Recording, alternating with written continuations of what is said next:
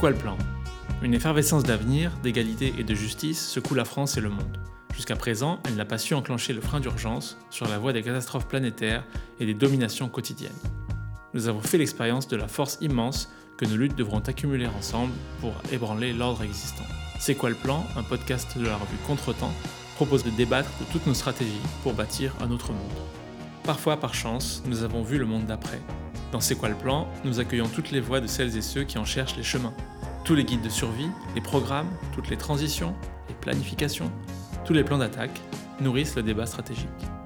D'une façon ou d'une autre, les empires d'aujourd'hui seront les cendres de demain. Ils pourraient bien entraîner l'humanité dans leur chute. Alors, quel autre horizon nous reste-t-il? Que faire pour l'atteindre? Nous vous offrons une nouvelle réponse à chaque épisode de C'est quoi le plan?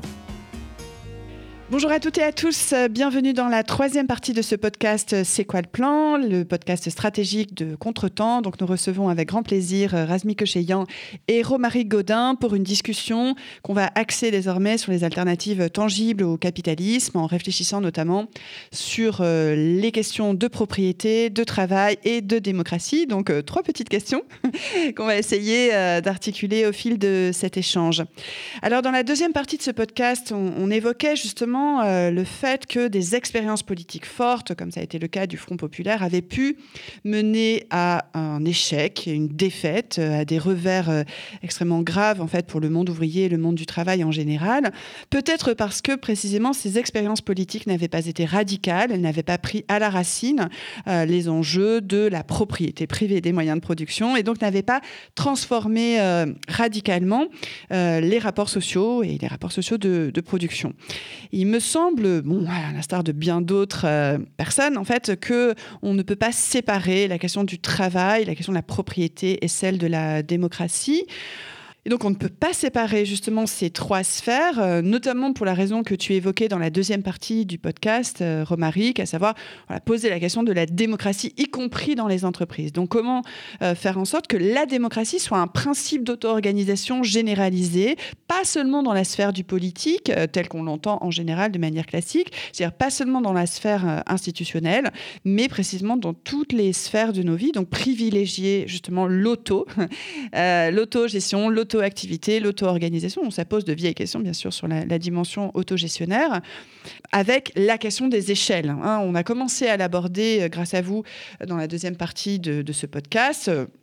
Je suis vraiment convaincue du fait que, euh, comme tu le soulignais, Razmik, les expériences d'autonomie euh, dans certains territoires euh, qui sortiraient justement de la logique du profit du capital, comme les ZAD, sont des expériences extrêmement importantes parce qu'elles nous donnent une petite idée de comment nous pourrions vivre, mais qu'elles sont insuffisantes justement en termes d'échelle.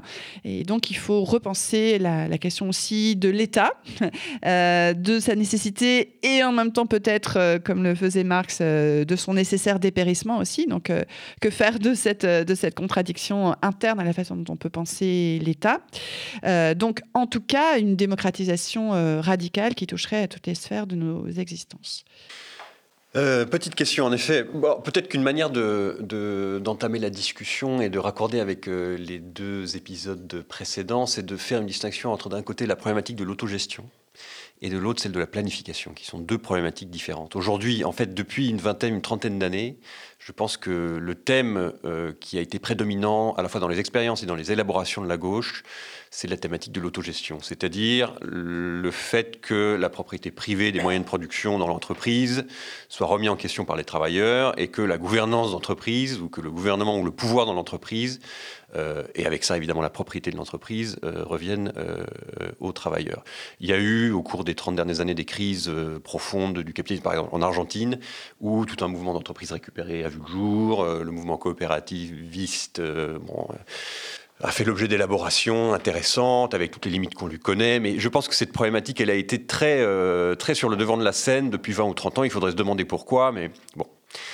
Ça, c'est autre chose que la planification. Euh, parce que une chose est de savoir ce qui se passe dans l'entreprise et autre chose, c'est de savoir comment on coordonne l'activité économique, c'est-à-dire ce qui se passe entre les entreprises. C'est pas tout à fait le même problème. Euh, alors, l'autogestion, c'est peut-être la plus facile des, des, problématiques. évidemment, c'est très compliqué politiquement, mais euh, bon, on, on, conçoit ce que ça peut être une entreprise qui est gérée non pas par des patrons, non pas par une hiérarchie, mais par les travailleurs eux-mêmes. Il y a des expériences qui ont marché, etc. Autre chose, c'est de demander comment on réorganise une économie dans son ensemble, y compris des entreprises euh, autogérée euh, à l'échelle d'un pays ou d'un continent. Autrement dit, ce qui distingue peut-être l'autogestion de la planification, ce qui a de commun, c'est la question de la remise en cause de la propriété privée, ça c'est aucun doute. Mais ce qui distingue, c'est que dans la planification se posent deux problèmes supplémentaires. Le premier, c'est le problème de la centralisation de la décision par exemple de la décision sur les investissements. Bon, ça, c'est pas à l'échelle d'une entreprise autogérée qu'on va décider ce qu'on investit, euh, euh, par exemple, pour la transition écologique. Donc là, il y a forcément une dimension de montée en échelle et de centralisation de la décision économique. Et ça, c'est pas du tout le problème de l'entreprise autogérée. C'est un autre genre de problème. Après, on peut dire on va empiler des entreprises autogérées les unes sur les autres et on va monter en échelle en créant des sortes de, de soviet suprême, en quelque sorte, de fédération. Ça, c'est une partie de la solution. Bon. Une fédération, c'est une forme de centralisation. On y reviendra peut-être plus tard quand on discutera de la question de la dualité des pouvoirs, parce qu'une fédération, en fait, c'est une forme de dualité des pouvoirs, mais c'est pas celle à laquelle Lénine et Trotsky euh, pensaient. Mais bon, c'est un autre problème. Donc en gros, on peut créer une fédération d'entreprises autogérées et, et se dire que ça, ça va être bon. Mais qu'on fasse ça ou autre chose, on recrée de l'État d'une certaine manière inévitablement. Ce n'est pas l'État d'aujourd'hui, ce n'est pas l'État néolibéral, mais il y a une forme d'étatisation qui a cours quand on crée une fédération d'entreprises autogérées. En d'autres termes, ce, dont je voudrais vous convaincre juste, vous et les auditeurs euh, à ce stade, après on entrera plus dans le détail, c'est qu'il y a deux problèmes différents, l'autogestion et la planification, et que c'est essentiellement l'autogestion qui a été l'objet de, des élaborations depuis 30 ou 40 ans et qu'il faudrait se mettre à l'autre problème parce qu'à mon avis c'est le problème euh, en fait central qui est celui de la planification, d'une planification qui soit à la fois écologique et démocratique bien sûr parce qu'il ne s'agit ni de refaire du productivisme ni de refaire ce que Agnès Heller appelait de la dictature sur les besoins, c'est-à-dire une planification autoritaire, euh, mais euh, il s'agit de, de, penser les conditions d'une planification qui soit démocratique. Il y a un autre problème à part celui de la centralisation, ensuite j'arrête Romaric, je te passe la parole, à part celui de la centralisation, il y a une autre dimension qui distingue la question de l'autogestion et la question de la planification, c'est la question de l'administration. C'est que quand on fait de l'État, on fait forcément de l'administration. C'est-à-dire que il est évident qu'à l'échelle d'un pays ou d'un continent, on ne va pas organiser des AG en permanence. Les gens, ils ont autre chose à faire que de siéger dans des AG. Et heureusement. Et donc, il y a un moment où, après la délibération démocratique sur les besoins, par exemple, à satisfaire, bah, on va passer le relais à une administration, à une bureaucratie, dans le bon sens du terme, on l'espère. Et c'est cette administration qui va administrer, qui va, par exemple, mettre en œuvre les plans, ce genre de choses. Et puis, régulièrement, revenir, évidemment, à l'instance démocratique pour voir si les plans ont été mis en œuvre conformément à ce qui avait été décidé, pour changer de plan. Euh, etc. Les plans français, par exemple, dans la planification indicative, ils passaient devant le Parlement. Hein. Il faut, c'est pas juste. Mais c'était quand même une administration, le commissariat au plan. Donc la grande question que pose la planification, c'est d'une part la question de la centralisation et d'autre part la question des rapports entre démocratie et administration. Et là, on n'a pas le début de commencement d'une solution à ce problème-là. Merci Rasmig. Romaric. Oui, alors, euh, bon, moi je suis, je suis plutôt euh, très d'accord avec ce que vient de dire Rasmig. Je pense qu'effectivement, compte tenu de la, de la complexité euh, de notre, de notre monde, il y a forcément à un moment des nécessités de centralisation, des risques, euh, enfin des risques, nécessité, risque de bureaucratie. Donc, moi, je, pense qu'il faut prendre ça en, compte. Maintenant, euh, moi, je n'oppose pas, en fait, mais je crois que Ramsey non plus, mais j'oppose pas l'autogestion ou le gouvernement des, travailleurs avec euh, la planification. Je pense que c'est deux, deux, choses qui sont totalement complémentaires et que en fait l'une ne peut pas fonctionner sans l'autre. Euh, pourquoi? Euh, parce qu'on revient à ce qu'on a dit dans la deuxième, dans la deuxième partie, c'est-à-dire si on a de la planification gérée par des élus dans un bureau du 7e arrondissement, bon, enfin, ça va pas marcher, quoi. Euh, ça ils vont faire ce qu'ils peuvent, mais on se retrouvera en fait avec des problèmes de réalisation, d'acceptabilité, euh, des conflits. Euh, enfin, les conflits sont sans doute inévitables de toute façon, mais des conflits qui seront en fait euh, au cœur du, enfin, qui, mettront en cause la, planification même. Donc, si on a simplement effectivement des entreprises autogérées, euh, indépendantes, bon, vraisemblablement, effectivement, il y, a un problème de coordination euh, qui se pose, et ça, c'est évident. Donc, En fait, on a besoin des deux. On a besoin, en fait, d'avoir des travailleurs qui reprennent le contrôle de leur outil de travail, qui réfléchissent à ce qu'ils produisent, pourquoi ils le produisent, comment ils le produisent. En, en d'autres termes, il faut essayer d'atténuer, sinon de, supprimer, la fameuse séparation qui est au cœur du fonctionnement du, du, capitalisme entre le travail abstrait et le travail concret, entre le producteur et le consommateur.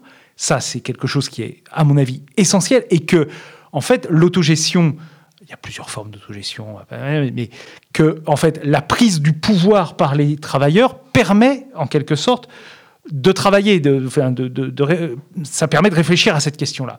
Euh, on ne peut pas régler cette question de la séparation si on n'a pas cette prise de, de, possibilité, cette prise de pouvoir et le fait que, en fait, on ne se contente plus simplement de produire euh, parce qu'un patron nous demande de produire, mais qu'on produit pour quelque chose et on sait pourquoi on le fait. Euh, et nous-mêmes, on est consommateurs de ce qu'on produit et on n'est plus dans cette, euh, dans cette division-là. Et par ailleurs, ça, ça, ça ouvre des perspectives ensuite sur l'autre élément que je soulignais euh, dans la deuxième partie, qui est la remise en cause du consumérisme. Et donc, cette réflexion sur la propriété collective, elle est, à mon avis, essentielle pour venir en appui d'une planification qui, précisément, a besoin d'avoir des, besoins définis. Euh, mais si, en fait, on continue à avoir des salariés lambda euh, euh, soumis à un régime capitaliste de séparation qui détermine leurs besoins à une planification écologique, en fait, on va avoir un conflit entre la définition démocratique des besoins et ce que cette planification doit construire. Donc, à mon sens, il est impossible de faire l'un sans l'autre. Euh, ça, c'est le, premier point sur lequel je voulais insister. Le deuxième point sur lequel je veux insister, c'est on, touche là effectivement à la question de la propriété, propriété privée des moyens de production. Toujours, pardon, je, vais faire un, lieu commun, mais c'est pas la propriété de sa maison, de sa voiture, etc. Hein, c'est bien la propriété des moyens de production. Euh, euh, on touche à la propriété privée, mais ce que je voulais dire, c'est que là aussi il faut être, attentif à un fait qui est que ce travail sur la propriété, cette remise en cause de la propriété, ça n'est pas une fin en soi, c'est un outil. Et que ce que nous apprend l'expérience soviétique, c'est qu'on peut remettre en cause en fait la propriété et avoir néanmoins un capitalisme d'État.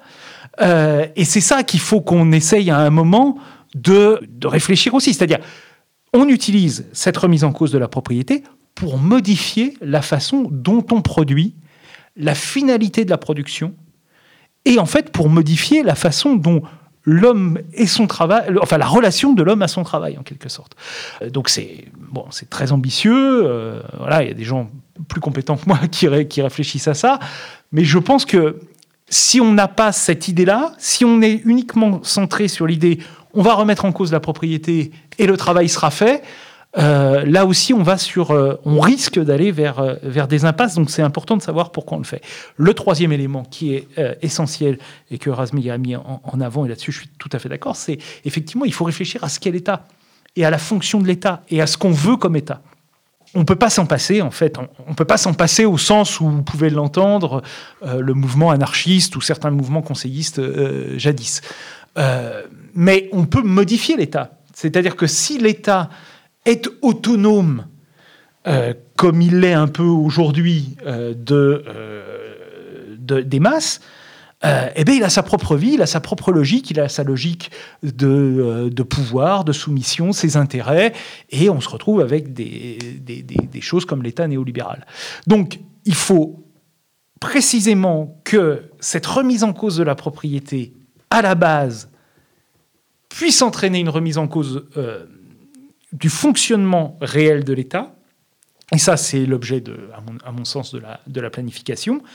Et ça, ça se fait, je pense, et c'est là où la pensée conseilliste peut être quand même intéressante, ça se fait par des contre-pouvoirs permanents. C'est-à-dire que si on donne un, mandat à un administrateur ou à un bureaucrate, euh, et s'il ne fait pas ce mandat, il y a une remise, il y a une procédure en tout cas de remise en cause euh, de, de, ce travail. Donc il y a des contrôles, il y a des contre-pouvoirs permanents. C'est évidemment ce qui manque à la démocratie bourgeoise aujourd'hui. Et, on voit bien, c'est qu'il n'y a pas de contrôle, il n'y a pas de contre-pouvoir, il y a un acte démocratique euh, dans le meilleur des cas tous les, euh, tous les cinq ans, euh, qui par ailleurs est biaisé par des, par des, euh, par des jeux d'organisation de, cette chose-là. Et on ne peut pas se contenter de ça, en fait. on doit prendre aussi en compte, dans notre construction de la démocratie à venir, la crise de la démocratie actuelle. Et donc, cette crise de la démocratie, c'est une crise de la représentation, euh, c'est une crise de la représentativité, c'est une crise de la responsabilité, en fait. Hein, c'est-à-dire que je, je, fais des programmes, J'arrive au pouvoir et puis là, ah bah, il y a la réalité et donc bah, c'est la réalité qui commande. Désolé les gars, c'est pas vous. Donc euh, bah, il faut à un moment euh, pouvoir prendre en compte cette, cette crise-là. Donc je pense que si on, a euh, ces trois éléments-là, on a la possibilité de construire quelque chose avec tout de suite, et je, m'arrête là, là-dessus tout de suite, mais avec une remarque que je voudrais faire en préalable de nos discussions, qui est mon point de vue à moi, c'est qu'en fait, on ne va pas construire aujourd'hui, et personne, en fait, aujourd'hui, dans la situation historique dans laquelle on est, n'est capable de construire ce que sera en fait, une organisation de dépassement du capitalisme. C'est en fait la pratique qui va le faire. Euh, et, nous, aujourd'hui, on est trop dans notre. Euh, on peut s'efforcer de réfléchir euh, à, ce qu'il y a, mais en fait, on est des êtres humains dans un mouvement historique, enfin, dans une époque historique donnée, qui est celle qui est dominée par le capitalisme. Et, en fait, on ne peut pas construire une utopie qui sera automatiquement réalisable. C'est, ce sont en fait, c'est en fait, sont les masses en fait qui vont qui vont faire cette, cette, cette, cette avec des erreurs, avec des crises, avec des choses, voilà. Euh, donc il y a un mouvement historique qui va se, qui va se faire si à un moment on tente cette expérience-là, euh, et, et ce sera pas hein, une construction ex nihilo qui, euh, qui, qui fonctionnera. Voilà, c'était juste la petite chose que je voulais dire en préalable. Oui, alors c'est vrai qu'on aurait pu la poser comme euh, prémisse et je pense qu'on est vraiment d'accord.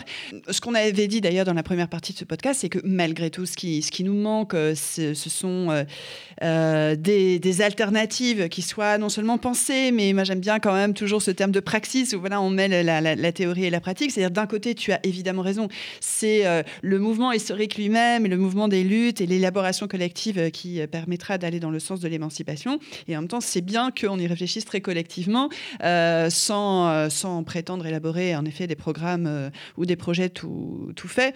mais mais l'histoire, en fait, nous aide justement à, penser des réalisations qui, et, même le présent d'ailleurs, à certains égards, dans certaines expériences qui nous sont contemporaines, voilà, bon, qu'il ne faut pas non plus fétichiser, mais je pense à ce qui se passe au Rojava ou, bon, ou, Chiapas, mais on en parle, on en parle peut-être un peu trop souvent, même sous la forme justement de, de, de fétiche. Mais en tout cas, voilà, il y a des expériences historiques qui nous permettent, malgré tout, de nous renforcer euh, dans euh, ce qu'on aurait pu appeler désir d'avenir si ça n'avait pas été préempté et finalement pris par, par une certaine Ségolène Royal. Bon, alors, il y a trois points dans, cette discussion qui est très passionnante et je vous remercie vraiment encore une fois de la mener, que je voudrais aborder en écho à ce que vous venez d'exposer l'un et l'autre.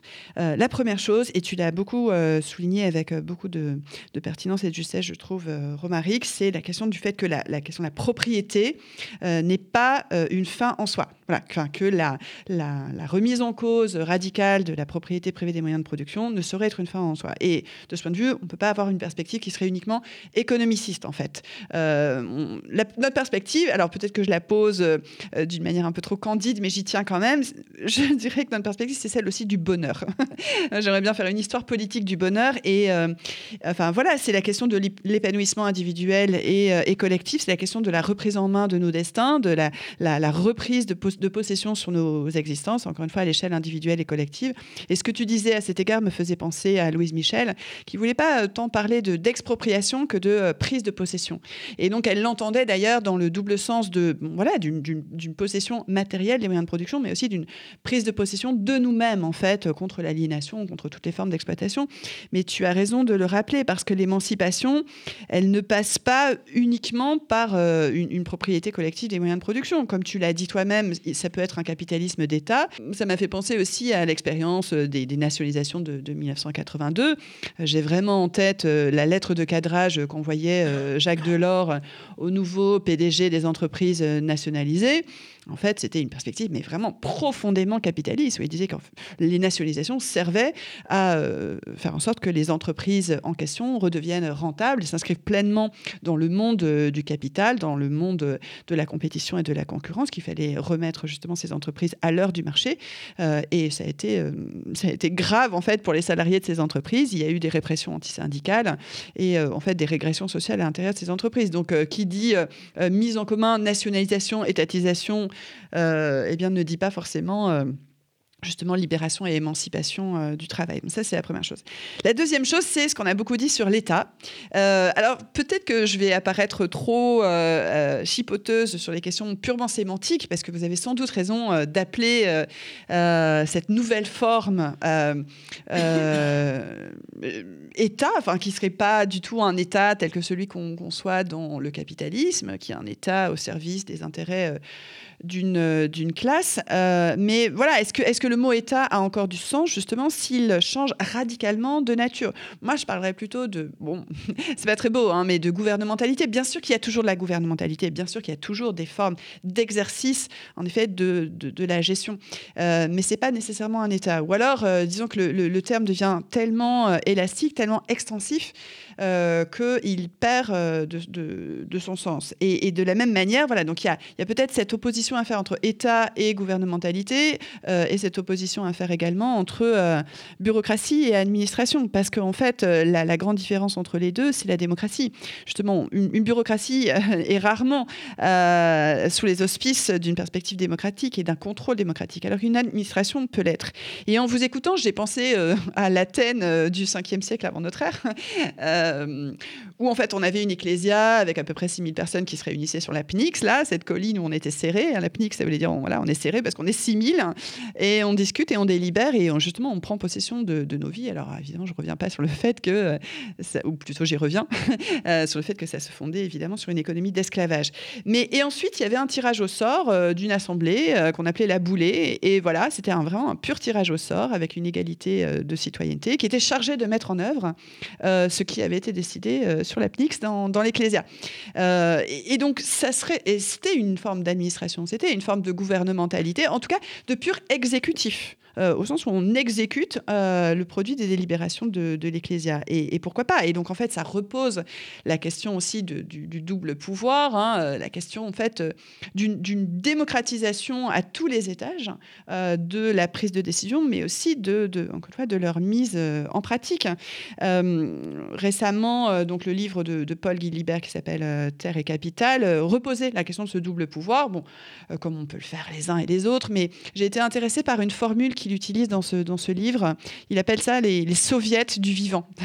Euh, il, prend des exemples qui nous sont contemporains. L'exemple de la Bolivie, où il y a d'un côté bon, bah, une assemblée, un, parlement euh, sous la forme d'une démocratie représentative, et de l'autre, euh, des sortes de conseils de communes, donc une sorte de fédération de communes, qui à ses yeux seraient bah, des, des, soviets, c'est-à-dire des conseils du vivant. Donc en fait, la, la question, c'est aussi pourquoi cette, cet enjeu du double pouvoir n'est-elle pas davantage posé euh, euh, dans, notre camp politique, y compris pour faire écho à la deuxième partie de ce podcast, euh, dans les organisations de la gauche réformiste. Et la troisième question que, que j'ai à poser, c'est celle des échelles, puisque vous y avez insisté à juste titre en disant, et je suis d'accord qu'encore une fois, on ne peut pas se fonder uniquement sur les expériences locales. Je pense qu'on se mettrait d'accord aussi sur le fait que la, plus, la forme la plus intense de la démocratie est toujours celle où on est le plus près possible des lieux où on vit, où on travaille et où on existe. Donc tout ce qui peut se décider à l'échelle la plus, la plus fine possible, à l'échelle la plus locale possible, sera toujours la, version la plus démocratique. Mais en effet, il nous faut une autre échelle. En fait, moi, la question euh, très angoissante que je me pose, euh, c'est est-ce que c'est est -ce c'est possible aujourd'hui, étant donné... Euh, Est-ce qu'il est possible d'imaginer un cadre qui serait national? Tu disais en fait l'échelle d'un pays, Rasming, ou même l'échelle d'un continent. Mais est-ce qu'il est encore possible de vivre ensemble selon une formule très très galvaudée? C'est-à-dire est-ce qu'il est encore possible d'imaginer voilà, bah, que euh, à l'échelle de, de, cette nation, alors pourquoi prendre ce cadre? C'est pas forcément le cadre pertinent, mais comment on cohabite, comment on coexiste avec euh, des gens qui auraient plutôt une tendance à la fascisation? Avec des gens qui, sont de toute façon dans une opposition frontale, violente, et sans doute en partie euh, fasciste. Hein, J'aurais pas dit ça il y a cinq ans, mais je pense que décidément, euh, voilà, cette question de la, menace fasciste est extrêmement euh, actuelle. et voilà, c'est, on en discutait d'ailleurs dans le podcast précédent avec Jérôme Bachet dans C'est quoi le plan, qui lui a plutôt une, vision de justement d'une forme de mosaïque, c'est-à-dire que on peut plus imaginer quelque chose de central, mais, mais des expériences qui peuvent être fédérées. Mais un peu à l'instar du Chiapas, et je m'arrête là, le Chiapas n'est pas une région homogène politiquement. Euh, tout le monde euh, au Chiapas ne vit pas euh, dans l'autogouvernement néo-zapatiste. Avec le Buen Vivir et les, conseils de bon gouvernement. C'est un territoire qui est troué. C'est un territoire où il y a à la fois des gens qui se réfèrent à une instance gouvernementale qui est nationale de Mexico City, et puis d'autres qui s'organisent autrement. Et donc, comment vous voyez les choses aujourd'hui? Parce que, en fait, même quand on imagine et qu'on espère justement euh, une perspective de changement radical, voire révolutionnaire, avec un autre État qui, serait une forme de dépérissement de l'État euh, bourgeois, mais avec qui? euh, Qu'est-ce qu'on fait des gens qui s'opposent frontalement, à, cette, à cet espoir? Merci pour ces questions un peu vastes, mais on va tenter d'amener des éléments de réponse. Euh, juste, je, reviens, mais ça va permettre aussi de commencer à répondre à tes questions, Ludivine, à ce que disait Romaric tout à l'heure. Je suis entièrement d'accord sur le fait que l'autogestion et la planification sont à combiner.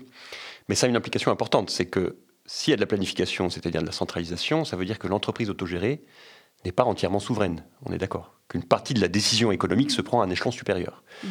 Et donc ça, c'est un point très important, parce que ça veut dire qu'il y a un élément de centralisation, y compris dans la légitimité politique.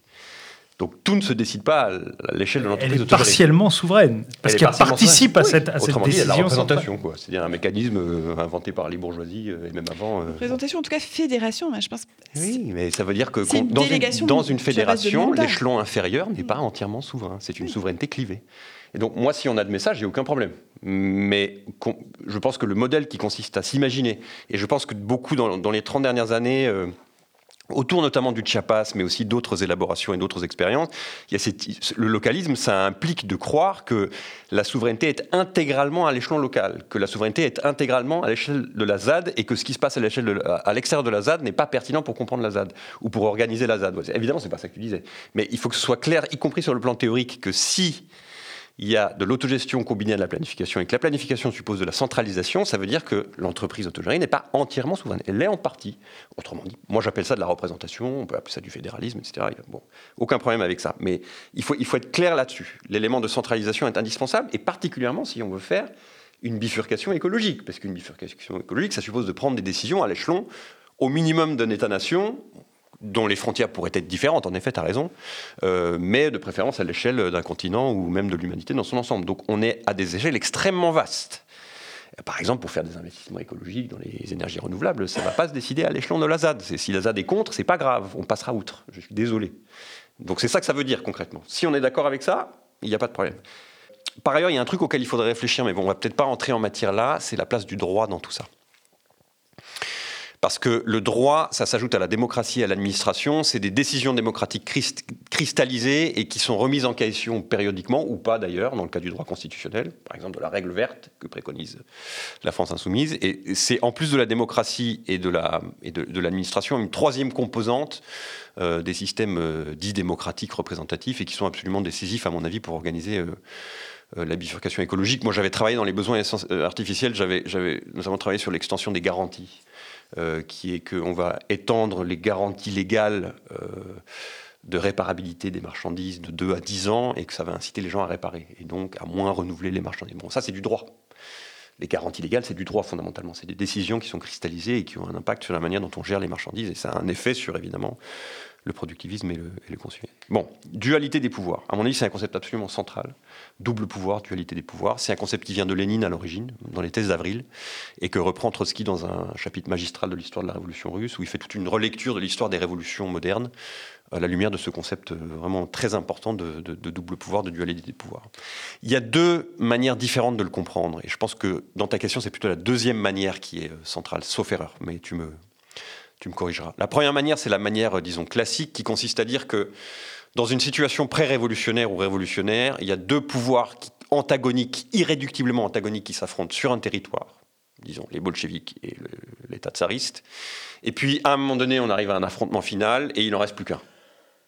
c'est les, bolcheviks. Quoi. Donc sur un territoire donné, il y a une situation révolutionnaire, affrontement, basculement. Donc en quelque sorte, la souveraineté est clivée, mais elle est clivée provisoirement, et elle se reconstitue quand les bolcheviks prennent le pouvoir. Donc la dualité des pouvoirs donne lieu à un processus révolutionnaire à une sorte de grand soir, si vous voulez, qui peut durer plusieurs soirs évidemment, mais, qui est en gros un affrontement euh, important. Et puis ensuite, on bascule vers une reconstitution de la souveraineté aux mains des bolcheviks. Une autre manière de problématiser la question de la dualité des pouvoirs, c'est la question du fédéralisme, en effet, et qui est une question qui parcourt aussi la tradition marxiste, qui parcourt aussi la tradition euh, anarchiste, et qui consiste à là aussi postuler une dualité des pouvoirs, mais qui, qui s'organise différemment. D'abord, il y a une différence d'échelle. C'est pas le problème classique de la dualité de pouvoir chez Trotsky. Il y a des échelles différentes, par exemple. Les cantons suisses et l'État suisse, c'est pas la même échelle, quoi.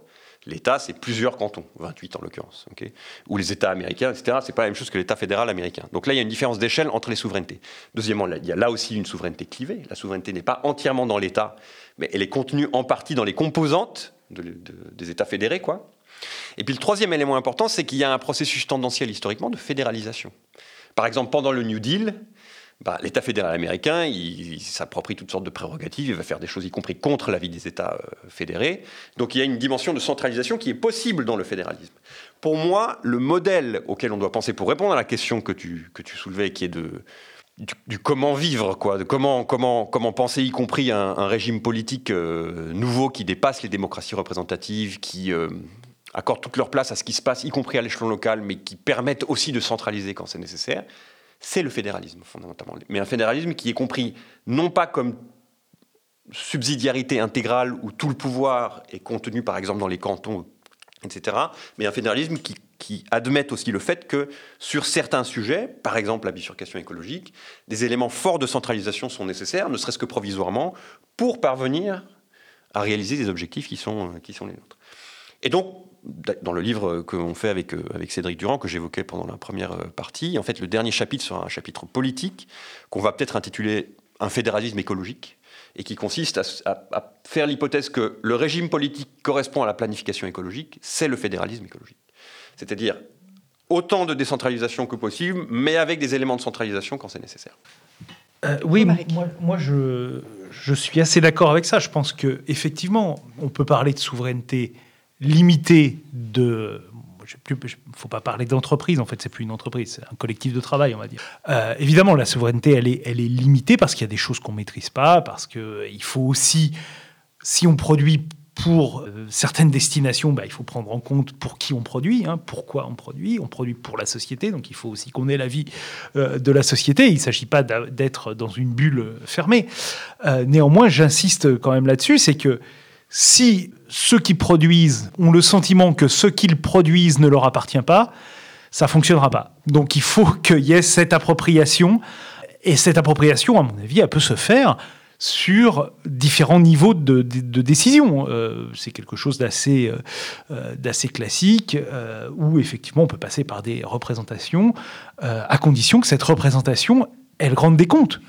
que cette représentation, elle soit effectivement une vraie représentation de ceux qui leur ont donné le mandat de, se représenter. Donc je pense que cette, idée de subsidiarité très progressif que tu mets, que, que tu mets en, place est, assez intéressant. Et tu as raison d'évoquer euh, d'évoquer le cas suisse. Finalement, c'est la Suisse d'avant 1848 qui est une confédération, une vraie confédération où les cantons sont, sont tous souverains et où en fait ce pays n'existe pratiquement pas. Ça débouche sur une guerre civile. Et ensuite, on a une forme de centralisation d'un État fédéral.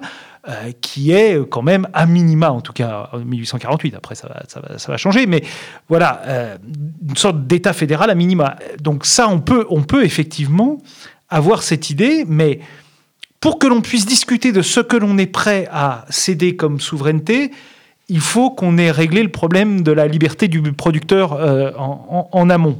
Le mieux, c'est de faire tout ça en même temps. Après, évidemment, le processus est différent. Mais c'est intéressant parce que on voit bien, le cas suisse d'ailleurs nous le montre, c'est que lorsque l'État fédéral se constitue, il a tendance à un moment à s'autonomiser.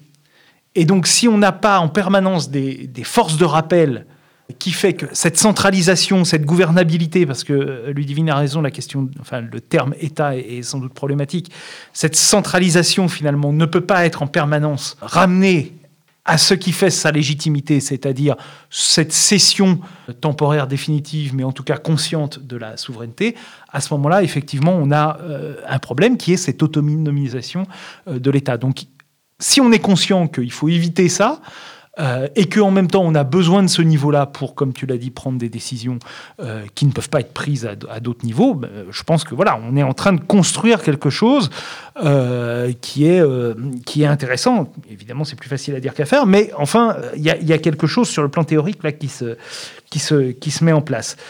et pour moi, c'est ça en fait la double, le double pouvoir.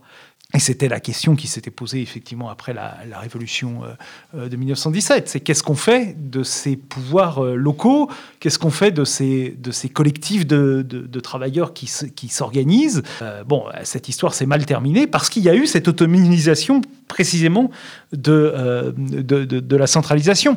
Donc voilà, je pense que le double pouvoir, il est, il est important. Mais moi, j'aurais tendance à dire que contrairement à ce qu'on a dit dans la deuxième partie euh, concernant euh, la, France insoumise, le schéma ne doit pas aller du haut vers le bas, mais bien du bas vers le haut. Et donc, effectivement, le double pouvoir, c'est le pouvoir, en fait, d'abord de la masse des travailleurs qui cède, en fait, une partie du pouvoir qu'il a légitimement à des représentations, euh, à des instances de centralisation qui, en fait, prennent des décisions qu'ils ne peuvent pas prendre à leur niveau, à un niveau euh, supérieur. Là, on est, à mon avis, dans quelque chose d'un peu plus... Euh, voilà. Mais, c'est une question qui est, qui, est, difficile, à la fois difficile et, importante à, travailler. Et ça, aussi, il y aura un aspect pratique, c'est-à-dire qu'il va y avoir effectivement des erreurs, des tentatives d'autonomisation, euh, des conflits, et, c'est ça qui va, à un moment, si c'est mis en place, construire cette, cette réalité. Je voudrais revenir sur la question des échelles que tu posais, qui est une question qui, moi, me semble importante. C'est vrai que ça peut être extrêmement on peut avoir une lecture extrêmement pessimiste de cette question des échelles parce qu'effectivement, on a le sentiment on est dans une économie mondialisée avec des interdépendances euh, terribles, etc. Et puis nous, on dit ah bah oui, nous notre petit pays là, on va faire, euh, on va faire nos soviets là, et puis ça va, ça va bien se passer. Évidemment, ça peut pas se passer comme ça.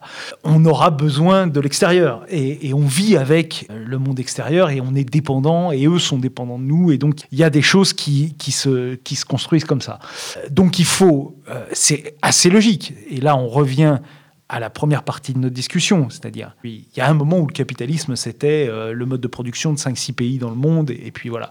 Euh, aujourd'hui, c'est le mode de production dominant du monde entier. Si on a une, un anticapitalisme euh, cohérent, en fait, on ne peut pas avoir un anticapitalisme qui soit uniquement national. C'est une part de la, du, du conflit.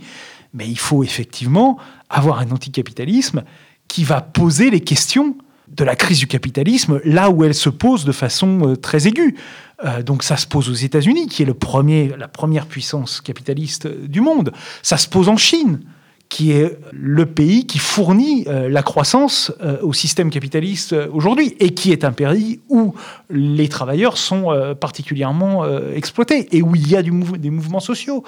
ça se pose la question effectivement du conflit, des conflits armés auxquels on assiste aujourd'hui, qui sont aussi des conséquences des tensions au sein même du système capitaliste. C'est-à-dire que quand la croissance est moins forte, quand la possibilité de gagner de, la valeur euh, est moins forte, bah, les États ont tendance en fait à se construire des zones d'influence. Euh, et lorsque certains États ne veulent pas rentrer dans les zones d'influence, ça peut donner des conflits, euh, des conflits ouverts. Donc tout ça fait partie de la question de l'anticapitalisme en fait. On ne peut pas être anticapitaliste sans aujourd'hui, à mon sens, poser la question de la où se situe le, centre névralgique de la production capitaliste, c'est-à-dire l'Asie. On ne peut pas faire de l'anticapitalisme sans se poser la question de la possibilité de la mobilisation des travailleurs asiatiques aujourd'hui. C'est euh, pour moi impossible. Évidemment, ça peut paraître, euh, là pour le coup, un peu utopiste et, et hors de portée. Et en même temps, oui et non. Parce que, comme on l'a dit dans la première partie, aujourd'hui, le système capitaliste, il est incapable de répondre aux besoins de, euh, de ces gens-là comme aux besoins de nos producteurs, de nos travailleurs à nous. Le désastre écologique, il est, plus, il est aussi fort en Asie, peut-être plus fort dans certaines régions, que, euh, euh, que, qu'en Europe. Euh, la question de l'exploitation des travailleurs, encore une fois, en Chine, bon, tout ça passe sous les radars parce qu'effectivement, euh, on a un régime très autoritaire, mais on a même une dictature. Mais voilà, il y a des mobilisations de travailleurs, il y a du mécontentement, il y a de la, il y a de la tension. Alors, il y, a encore une fois un autre problème qui est celui des, niveaux de développement du capitalisme dans chaque pays qui peut être compliqué à, gérer. Mais en tout cas, il faut le réfléchir. Il faut, il faut y réfléchir. Il faut euh, aller travailler ça. Alors, moi, j'ai pas très bien réfléchi là-dessus, donc je peux euh, peux pas trop aller plus loin que ce que je vous dis euh, aujourd'hui là-dessus. Mais je pense que c'est vraiment un champ de, la question de l'impérialisme, des impérialismes, sont des champs qui sont aujourd'hui fondamentaux si on veut être des anticapitalistes euh, conséquents. Merci beaucoup. Alors, euh, pour terminer, déjà, oui, ressouligner euh, dans le prolongement de ce que tu viens de dire euh, la nécessité de coupler l'anticapitalisme et, et l'anti-impérialisme. Et, je trouve que c'est d'autant plus important que tu l'évoques euh, avec force, que c'est une question qui, me semble-t-il, a été assez négligée dans notre camp, on va dire. Je ne sais pas si c'est le bon terme, le mot camp. Mais en tout cas, oui, c'est un enjeu, une bataille, en fait, qui a été, qui s'est un peu perdue pour plein de raisons qu'on ne va pas forcément évoquer ici. mais donc, merci euh, d'avoir évoqué ce nécessaire euh, internationalisme qui, doit euh, accompagner nos espoirs d'émancipation. je voulais terminer sur deux points. Le premier, si vous voulez bien, c'est bah, cette question de la dualité de pouvoir. Il m'a semblé, en vous écoutant, que en réalité, on parle de deux moments différents dans cette dualité de pouvoir. un moment qui serait l'avant euh, changement radical ou révolutionnaire, c'est-à-dire dans des situations justement que, définissait euh, Lénine comme révolutionnaire, là où il y a euh, cette, dualité. et, je, pense pour ma part à un moment très précis de mai-juin 68, où cette question-là du double pouvoir s'est posée. C'est le moment qu'il faut saisir pour essayer de, mettre en œuvre un volontarisme politique. Il y a toute une série de, de camarades de l'époque qui se disaient il faut absolument fédérer euh, les comités de grève, les comités d'action, les comités de quartier, parce que là, le pouvoir gaulliste reprend la main. Euh, il faut que euh, on, aille au-delà de la spontanéité et de l'intense activité à la base de tous ces comités, de toutes ces formes d'organisation, d'auto-organisation ouvrière et populaire, et qu'on se fédère. bon, et ça, ça n'a pas, ça n'a pas abouti, et puis on s'est retrouvé face à nouveau au clivage traditionnel entre les marxistes révolutionnaires et les anarchistes qui ne voulaient pas entendre parler de ce genre de centralisation, enfin ce qu'ils voyaient comme une sorte de centralisation. Euh, et donc ça, c'est la question du double pouvoir en situation euh, de processus révolutionnaire. Et puis, il y a le double pouvoir euh, dans l'après, en quelque sorte. Euh, et il me semble que du coup, on ne parle pas tout à fait de la même chose. Et à cet égard, moi, j'ai pensé à la commune de Paris. Donc, pardon, je fais, un peu mon historienne, mais c'est ce que je disais tout à l'heure. C'est-à-dire qu'il y, a quand même des exemples historiques où on peut puiser des, des, expériences sociales et politiques fortes.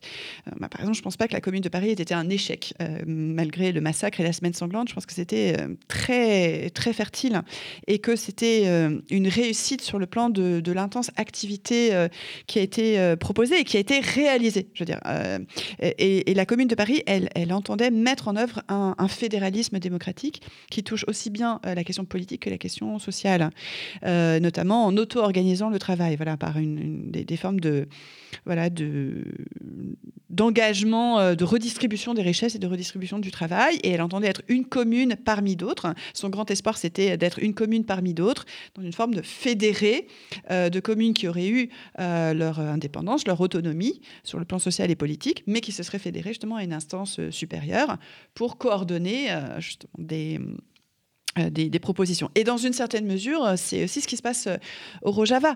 Et là encore, sans en faire un fétiche, hein, sans idéaliser la situation, mais le confédéralisme démocratique, c'est une manière de prendre en charge aussi bien la démocratie à tous les étages, donc sur le plan politique, que sur le plan de, de, la production et du partage des richesses.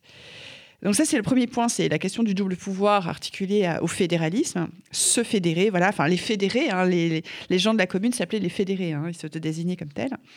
Euh, et puis le deuxième point, c'est le communisme. Donc euh, petite question pour terminer.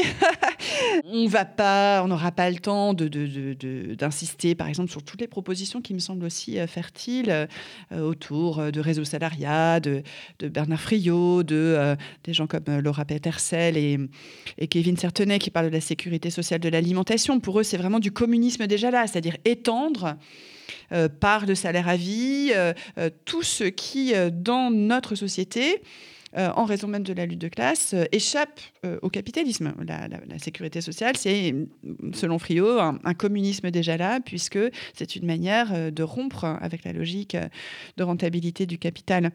mais ce qui m'intéresse, c'est vous, en fait. C'est pas de parler de Friot ou de, ou de réseau salariat, mais, mais de ce que vous proposez en dernière instance.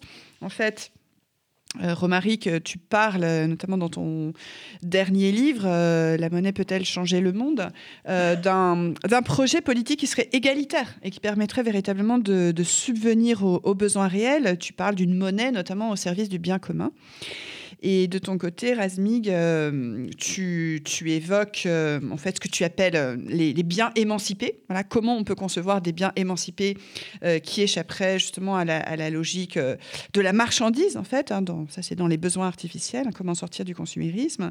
Et tu parles d'un communisme du luxe, ce qui fait d'ailleurs écho à, la commune qui voulait en fait du beau et du bien et, et du luxe, hein, mais au sens d'une beauté et d'une oui, d'une puissance, euh, puissance euh, de ce à quoi on peut aspirer euh, dans le beau et le bien.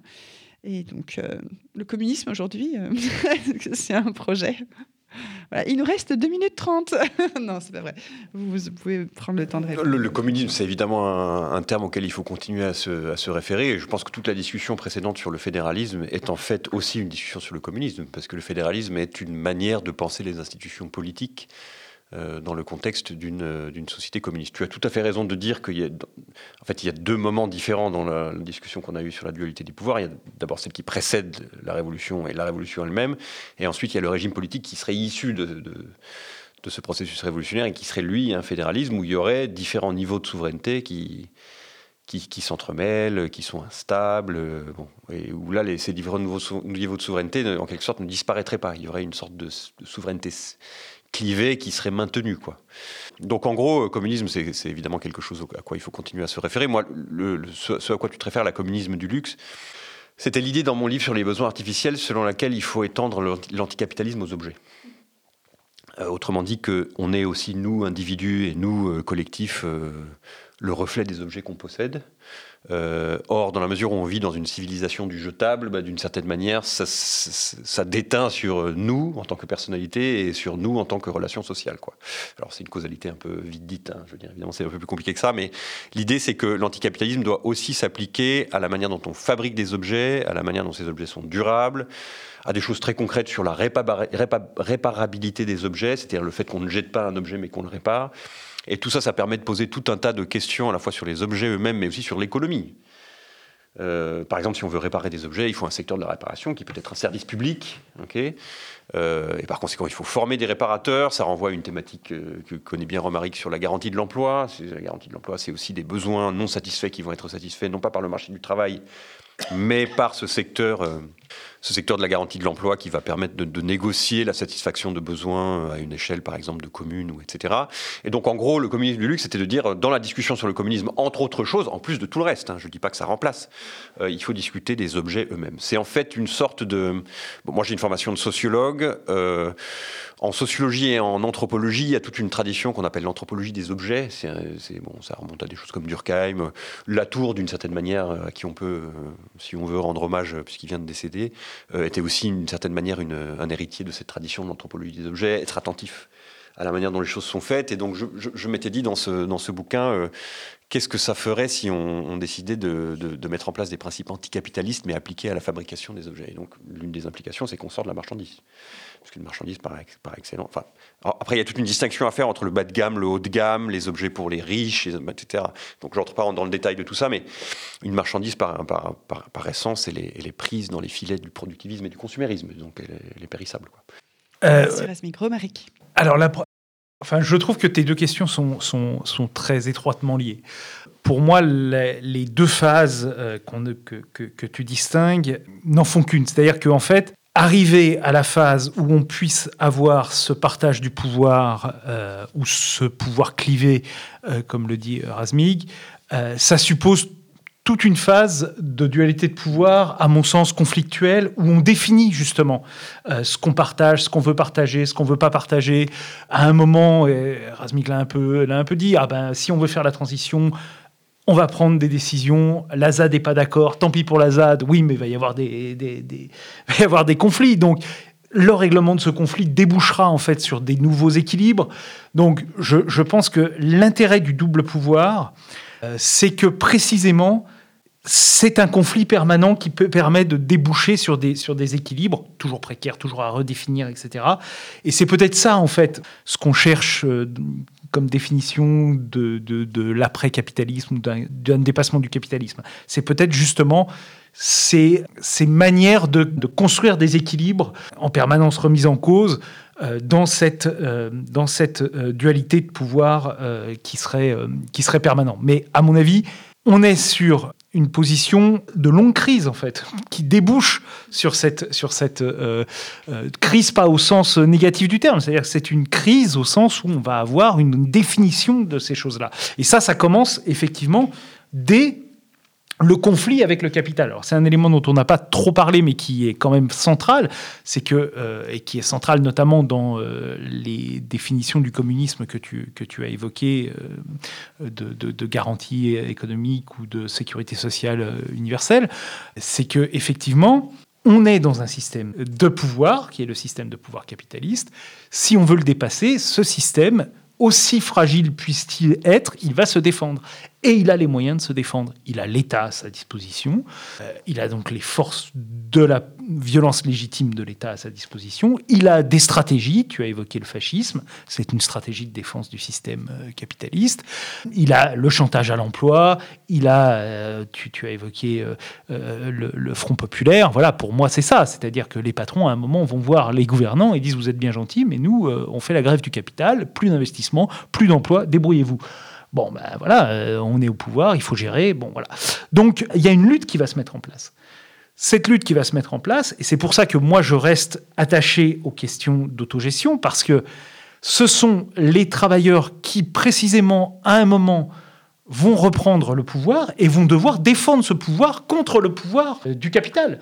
Et donc, à un moment, lorsqu'ils auront euh, peut-être remporté des, succès stratégiques ils pourront euh, redéléguer à des formes euh, supérieures ce pouvoir-là.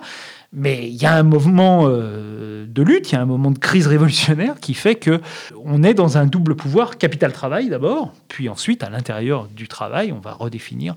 Euh, et c'est une deuxième phase de la crise. Et c'est une phase où il faut se méfier puisque le capital ne sera jamais complètement, euh, dans un premier temps, ne sera pas complètement détruit. Donc il va essayer de revenir sur cette crise-là pour pouvoir se présenter comme une alternative. Je rappelle que dans la naissance du capitalisme français. On a eu un retour du féodalisme avec la Restauration. Donc, euh, alors c'est un féodalisme capitalisé, etc. Mais enfin, voilà, on a des tentatives comme ça de retour de l'ancien monde. Euh, bon, voilà, tout ça est extrêmement compliqué, évidemment. Euh, mais je pense que voilà, c'est aussi des choses qu'il faut, qu'il faut réfléchir. Alors, pour aller arriver où Pour arriver au, au, communisme? Alors, moi, ma position, elle est, elle est très simple. C'est que le communisme, pour moi, c'est la phase qui succède au capitalisme. La phase qui succède au capitalisme, elle se définit par l'abolition de ce qui commence le livre 1, chapitre 1 du Capital de Marx, c'est-à-dire la marchandise. Euh, et, dans la et le fonctionnement de la marchandise par la loi de la valeur. Donc, le communisme, c'est l'abolition de cette chose-là moi, je ne sais pas en fait ce que ça va être exactement. On a défini, hein, encore une fois, mais vraiment, j'insiste là-dessus. Moi, je ne sais pas en fait. Je, m'interroge, j'ai des, interrogations sur est-ce que effectivement la sécurité sociale est un déjà là du communisme ou une forme de socialisme qui pourrait mener à des choses où réellement on abolirait euh, euh, la marchandise. J'en sais rien en fait. Peut-être, peut-être pas. Ça vaut sans doute le coup d'y réfléchir. Euh, ça vaut sans doute le coup de s'appuyer sur ces, sur ces réflexions-là pour essayer de construire quelque chose, à condition qu'on ne le fétichise pas, qu'on définisse pas ça comme le communisme à obtenir, et que donc euh, ben, on fasse tout pour faire rentrer euh, au chausse-pied la réalité dans ce communisme qu'on a défini a priori. Euh, ça, pour moi, c'est vraiment quelque chose d'essentiel, parce que tout ce qu'on a dit avant sur la démocratisation, sur la réflexion, sur la construction de travailleurs qui seraient, qui libérés de la séparation capitaliste, etc., ça n'est possible que si on se laisse cette, cette, cette, liberté, cette ouverture-là. Si on commence à tout vouloir bloquer dans un, dans un système clos et fermé, euh, en fait, on va, ça va, ça va, ça, va pas, enfin, à mon sens, en tout cas, ça, ça fonctionnera pas. Donc voilà. Donc moi, euh, la position que tu, euh, que tu évoquais sur la monnaie, la garantie de l'emploi, moi, par exemple, je ne sais pas si dans le communisme il y a encore de la monnaie. J'en sais rien, en fait. Je ne sais pas comment ça fonctionne, en fait. Ça, c'est l'histoire qui nous, le dira. Ce que je sais, c'est que dans une phase de transition, dans une volonté transformatrice, on peut utiliser euh, l'outil monétaire en le, vidant d'un certain nombre de euh, ses euh, prérogatives capitalistes. Pareil pour la garantie de l'emploi, c'est-à-dire que la garantie de l'emploi, compte tenu de ce que j'ai dit précédemment sur le capitalisme, si c'est pour sauver le capitalisme, ça fonctionne pas. En revanche, si c'est un outil pour, à un moment ponctuel, briser dans le processus de transformation le chantage à l'emploi des capitalistes, ça peut être quelque chose qui a un potentiel pour moi intéressant dans ce, dans ce processus de transformation. Et Razmig l'a dit, ça peut être ensuite un élément important pour former en fait, effectivement, des gens en fonction des besoins collectifs qui seront définis dans la phase, euh, dans la phase de transition. Mais effectivement, euh, je ne construis pas le, communisme avec la garantie de l'emploi, ça n'aurait pas de sens en réalité. Euh, donc voilà, ce sont, des, sont des, des, outils de transformation qu'on a à disposition qui sont... Et moi, j'aime bien la notion de déjà là, de dire, voilà, on a là des choses qui sont à disposition, qu'on peut mobiliser, en fait, pour avancer vers quelque chose. Mais comme j'ai une vision très historique de l'évolution euh, des sociétés, je ne pense pas que le déjà là représente en fait ce qui vient après. Ce qui vient après est autre chose, c'est une autre phase de l'histoire qui s'appuiera sur le déjà là, mais qui n'est pas ce déjà là. Enfin, à mon sens en tout cas. Merci beaucoup à tous les deux. Comme tu l'as dit à plusieurs reprises à l'instant, Romaric, on ne sait pas, je ne sais pas. Il y a plein de choses qu'on ne sait pas, mais euh, en tout cas, grâce à vous et grâce à cette discussion, il y a d'autres choses que l'on sait un peu mieux. Et donc, vous avez avancé beaucoup de, justement d'outils, de perspectives, euh, d'espoir. Et je pense euh, sans fétichisme et sans sectarisme, mais en particulier dans les rapports concrets justement de l'histoire en cours. Donc vraiment un très très grand merci. Merci à toi. Merci beaucoup.